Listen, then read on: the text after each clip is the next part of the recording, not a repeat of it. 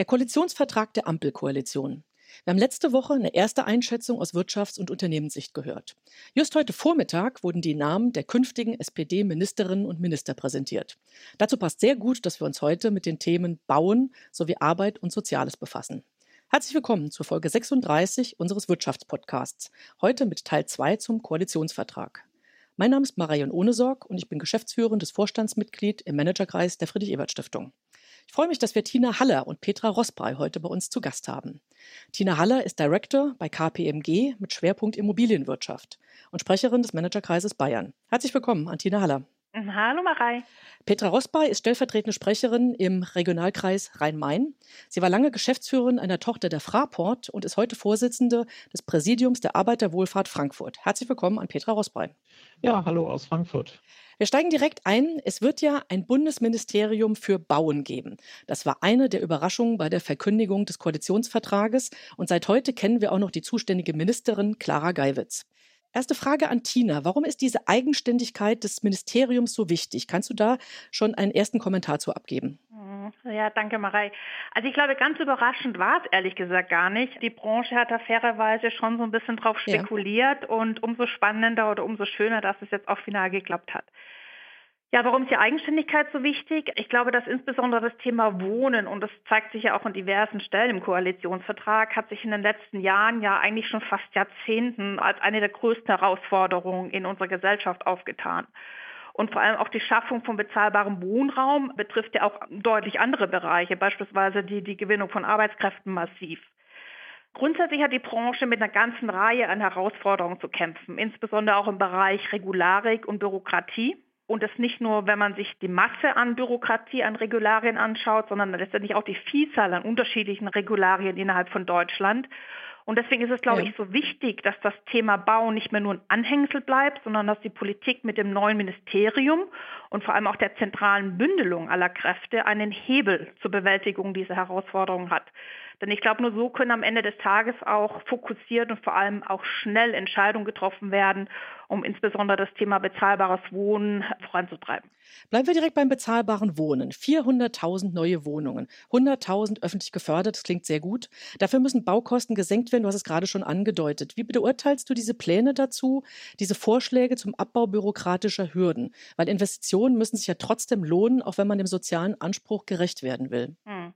Also insgesamt ist die Schaffung von der Anzahl an zusätzlichen Wohnungen, die du gerade angesprochen hast, und das ist ja auch Wohnungen pro Jahr, sicherlich sehr, sehr ambitioniert und wird auch ohne die von dir angesprochenen bürokratischen Hürden definitiv nicht umsetzbar sein.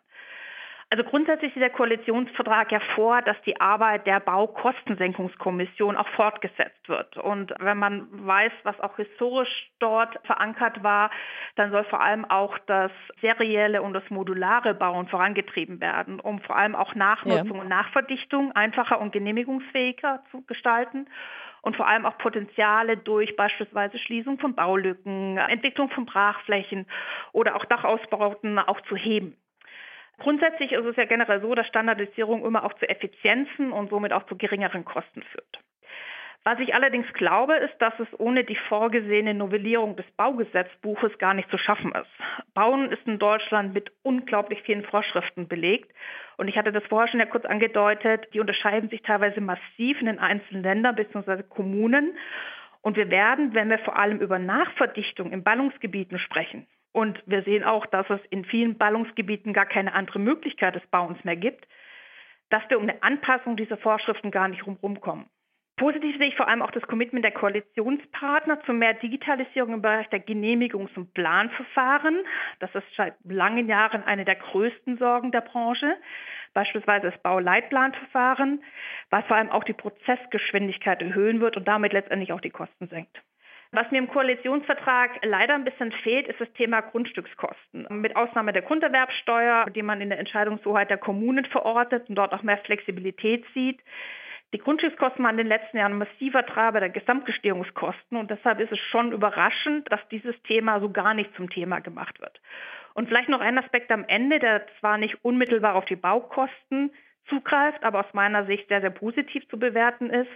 Das ist die Verknüpfung von Metropolregionen und ländlichem Raum durch beispielsweise eine verbesserte Verkehrsanbindung oder mehr Infrastrukturmaßnahmen. die letztendlich den Druck auf den Wohnungsmarkt in den Metropolen auch so ein bisschen rausnehmen. Ja, danke schön. Ich möchte gerne noch den Klimaschutz im Gebäudebereich ansprechen. Was wird hier vorgeschlagen und wird das aus deiner Sicht den erwünschten Fortschritt bringen? Also grundsätzlich muss man erstmal sagen, dass in Deutschland rund 35 Prozent des Endenergieverbrauchs auf Gebäude entfallen, was ja durchaus erheblich ist. Der Koalitionsvertrag sieht insgesamt eine ganze Reihe an verschiedenen Maßnahmen vor. Ich kann jetzt nicht auf alle eingehen, aber eine der großen Maßnahmen ist beispielsweise der Ausbau von Photovoltaik. Also sollen zukünftig alle geeigneten Dachflächen für Solarenergie genutzt werden. Und hier ist auch die Idee, bürokratische Hürden abzubauen und vor allem auch die privaten Bauherren zu fördern. Dazu kommt die Anpassung des GEG, das ist des Gebäudeenergiegesetzes. Also muss beispielsweise ab 1. Januar 2025 jede neu eingebaute Heizung auf der Basis von 65 Prozent erneuerbarer Energien betrieben werden. Und es soll einen digitalen Gebäuderessourcenpass geben, der letztendlich auch den Einsatz grauer Energien, das ist praktisch die Energie, die durch den Bau, Herstellung, Transport etc. im Gebäude gebündelt ist, sowie die Lebenszykluskosten einfach stärker auch mit berücksichtigt. Grundsätzlich bietet der Koalitionsvertrag aus meiner Sicht eine gute Bandbreite an Maßnahmen, die insbesondere auch für Neubauten der richtige Weg sind. Wenn auch, und das ist auch eine Kritik der Branche, die Regelungen teilweise zu starr scheinen und aus Sicht der Branche eben auch zu wenige Alternativlösungen aufzeigen. Wichtig ist allerdings, und das wird ganz wichtig sein, dass Bürokratien parallel abgebaut und die Bauvorschriften angepasst werden. Auch die angedachte stärkere Förderung von privaten Bauherren ist grundsätzlich sehr positiv zu werten. Das Ganze wird jedoch nur funktionieren, wenn der Bund auch im Ausbau der Netze mitzieht. Die Parteien setzen gerade auch im Bereich Wärmegewinnung, beispielsweise auf Quartierlösungen. Und hier ist angedacht, dass es eine flächendeckende kommunale Wärmeplanung und den Ausbau der Wärmenetze geben wird. Bis 2030 soll beispielsweise die Hälfte der Wärme in Deutschland klimaneutral erzeugt werden. Momentan sind wir gerade bei einer Quote von 15 Prozent. Vielleicht nur ein Punkt, was aus meiner Sicht zu vage aufgegriffen wurde, das ist das Thema des Gebäudebestandes, sprich Sanierung zur Steigerung der Energieeffizienz. Und die Kernfrage wird hier sein, wer zahlt das am Ende und wer profitiert. Und da sind wir bei diesem Mieter-Vermieter-Dilemma, die man eben teilweise versucht, auch im Koalitionsvertrag auch zu lösen. Ja, danke schön. Ich habe noch eine Frage zu sozialen Aspekten mit der Bitte um eine kurze Antwort. Die Mittel für sozialen Wohnungsbau sollen ja erhöht werden und es soll eine neue Wohngemeinnützigkeit geben. Mhm. Was verbirgt sich dahinter? Also so neu ist die gar nicht. Die gab es früher schon mal, bevor sie die schwarz-gelbe Regierung unter Kohl auch abgeschafft hatte.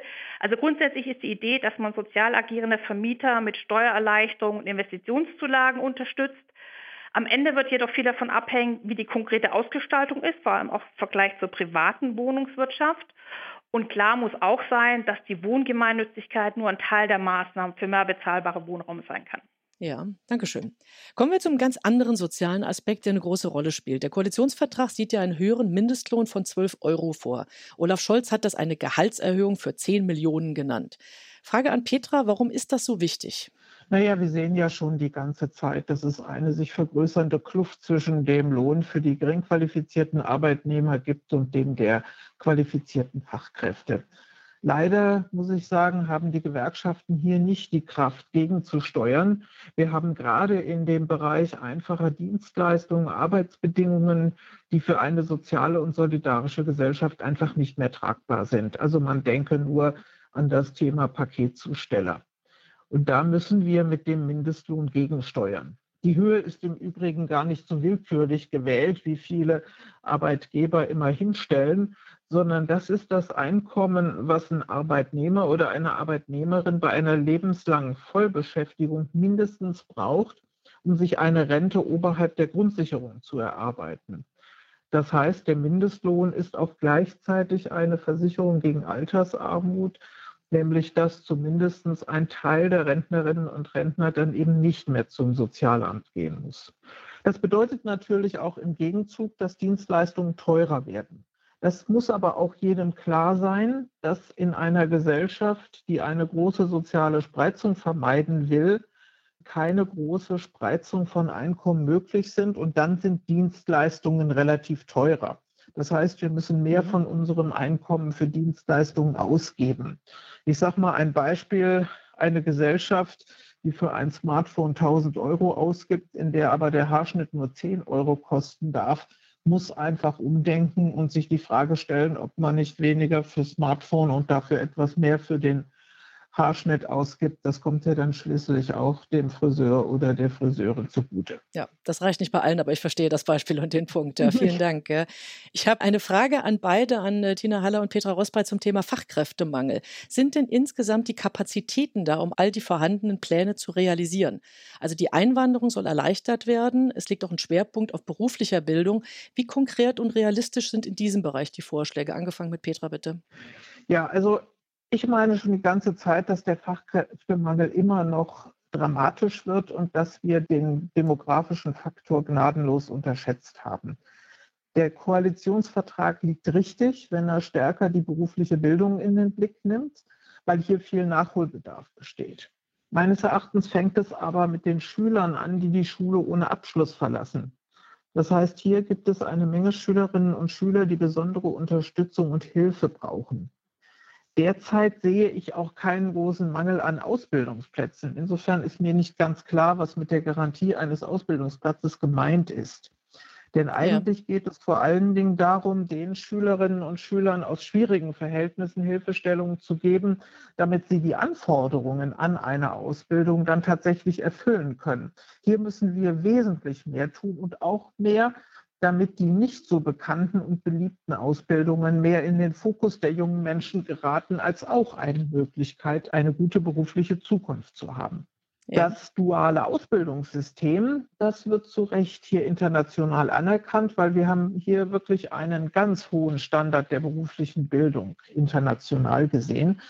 Es hat aber auch natürlich eine Schwäche, dass wir es im Augenblick nicht schaffen, mit den immer schneller wachsenden Anforderungen, insbesondere im Digitalbereich, Schritt zu halten. Es dauert einfach viel zu lange, bis neue Ausbildungsgänge die Hürden der offiziellen Anerkennung nehmen. Und äh, die haben das Paradox, dass viele Mitarbeiter gerade in den sogenannten Fortschrittsbereichen quasi ungelernt arbeiten, obwohl sie natürlich fachlich hochqualifiziert sind. Ne? Hier müssen wir auch noch ein wenig mehr tun und das ist leider im Koalitionsvertrag nicht so erwähnt worden, die Anerkennung von im Ausland erworbener Qualifikationen voranzubringen. Wenn wir hier mehr Flexibilität walten lassen und mehr Unterstützung für die einzelnen Arbeitnehmer geben, können wir nicht nur potenziellen Einwanderern, sondern auch vielen, die schon sehr lange hier sind, eine wirkliche Perspektive geben. Da sind die ersten Schritte skizziert. Die neue Bildungsministerin hat ja auch schon die richtigen Stichworte in ihrer Vorstellung genannt. Aber ich denke, sie wird sich das Thema noch mal umfassender anschauen mhm. müssen. Und die Finanzierung und die Gewinnung der notwendigen Fachkräfte ist da offen gelassen. Da hat sie eine breite Spielwiese.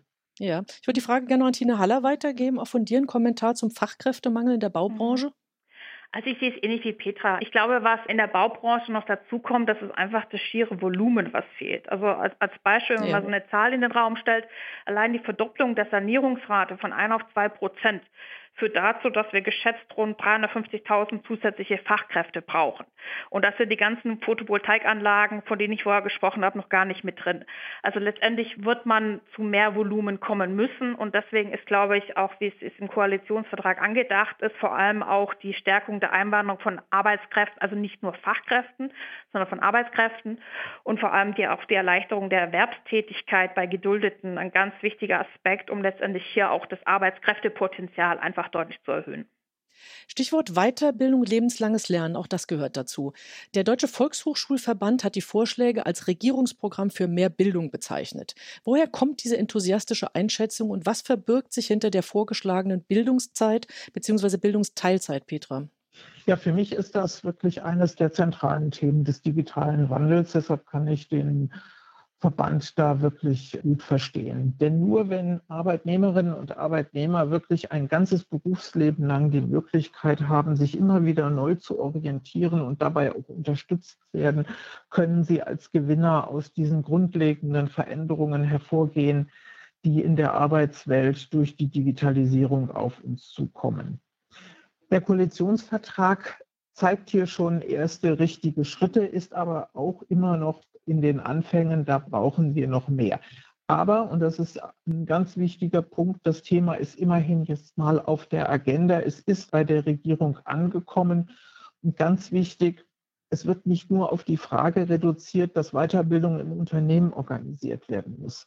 Es ist der richtige Ansatz, dass wir den Arbeitnehmerinnen und Arbeitnehmern wesentlich mehr Spielräume eröffnen, sich berufliche Qualifikationen in einer sehr schnell wandelnden Umgebung anzueignen.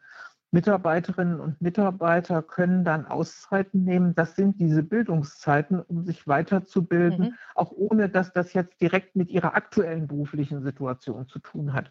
Und das ist eine ganz wichtige Voraussetzung für eine gute Bewältigung des digitalen Wandels. Mhm. Ja, zweifellos. Ich möchte noch ein weiteres Thema ansprechen, stabile Renten. Es gibt feste Zusagen dazu, das ist gut. Neu ist der Einstieg der Rentenversicherung in den Kapitalmarkt und offen bleibt möglicherweise eine Reform der sozialen Sicherungssysteme. Petra, wie schätzt du das ein, bitte? Also der Einstieg in den Kapitalmarkt ist natürlich der richtige Schritt. Ohne werden wir das überhaupt nicht bewältigen können. Aber du hast völlig richtig gesagt, offen bleibt die Reform der sozialen Sicherungssysteme. Denn ich sage mal, die Rente wird vermutlich die Flüchtlingskrise der Regierung. Sie wird etwas tun müssen, auch wenn es im Augenblick noch nicht danach aussieht. Die meisten Experten und auch viele gut informierte Bürgerinnen und Bürger wissen, dass wir in ein massives demografisches Problem hineinlaufen und dass vermutlich die bisherigen Maßnahmen am Ende nicht ausreichen werden, um tatsächlich nachhaltig gute Renten zu sichern. Aber und da sollten wir nicht auf die Regierung schimpfen. Es ist natürlich hierzulande immer so. Wir tun uns ausgesprochen schwer mit nachhaltigen, grundlegenden Reformen, die auch unbequem sind und die Ängste auslösen. Da warten wir dann lieber, hm. bis es dann die Krisen so weit gediehen sind, dass sozusagen der unmittelbare Handlungsbedarf vor der Tür steht. Das ist so ein bisschen wie hier in der Pandemie.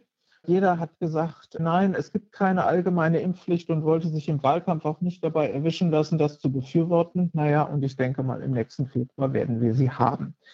Also da werden wir, denke ich, noch einiges tun müssen, um wirklich eine demografiefeste Rente hinzubekommen. Dankeschön. Ich habe zum Abschluss noch eine Frage an euch beide. Wie beurteilt ihr die Dynamik insgesamt? Also inwiefern lässt sich mit diesem Koalitionsvertrag ein Aufbruch im Sinne von mehr Fortschritt wagen erreichen? Der Chef der AWO, um ein Beispiel zu nehmen, hat von einem starken Signal für soziale und nachhaltige Politik gesprochen. Erstmal Petra, bitte. Das meine ich tatsächlich auch. Und zwar deswegen, weil er tatsächlich Sozialpolitik nicht nur als Transferpolitik begreift, sondern auf Teilhabe und Befähigung setzt. Das ist ja ein ganz wichtiger Aspekt auch für die Sozialverbände, die an der Front die Folgen der sozialen Spaltung abfangen müssen. Es ist zwar noch kein großer Wurf zu erkennen, dafür sind einige Reformversprechen, gerade wenn es an die Reform der sozialen Sicherungssysteme angeht, zu vage.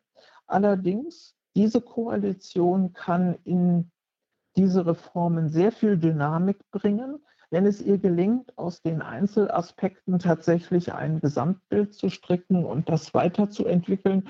Und ich glaube, dass die Potenziale in dieser Regierung dazu da sind. Dankeschön. Tina, dein Kommentar zum Abschluss? Ja, also ich glaube insgesamt ist das Papier für die Bau- und Immobilienbranche ein sehr, sehr guter Start und birgt auch viele gute Aspekte. Ähm, gleichzeitig muss man fairerweise auch sagen, dass vor allem im Hinblick auf das Kernthema, was ja auch die Schaffung von bezahlbarem Wohnraum ist, dass das Papier nicht allzu konkret ist und aus meiner Sicht auch nicht ganz radikal genug. Man kann beispielsweise einen richtigen Fahrplan auch gar nicht, nicht ablesen und ich glaube, wir müssen uns auch im Klaren sein, dass viele der Maßnahmen, die kommen werden und auch kommen müssen, viel auch von den Bürgern abverlangen werden, beispielsweise Anpassung von Baustandards, steigende Energiekosten. Und ich glaube, die Frage, wie es gelingen soll, die Bürger auch mitzunehmen, das ist aus meiner Sicht momentan noch nicht ausreichend beantwortet. Ja, vielen Dank. Vielen Dank an Tina Haller und an Petra Rosbrei für diesen Einblick und für eure Kommentare. Konkrete Zahlen zu einigen der genannten Themen, wie zum Beispiel Schulabgängerinnen ohne Abschluss, finden Sie übrigens im Monitor Deutschland 2035 unter Know-how und soziale Sicherheit. Schauen Sie gerne mal nach unter createdbygermany.de. Wir hatten das schon einmal angekündigt. Wir werden diese ganze Reihe zum Koalitionsvertrag mit weiteren Themen fortsetzen, ganz konkret zu Klima, Energie und Umwelt und außerdem auch nochmal zu Verkehr und digitaler Infrastruktur. Hören Sie gerne wieder bei uns hinein. Tschüss und bleiben Sie gesund. Ciao. Herzlichen Dank und viele Grüße nach Berlin.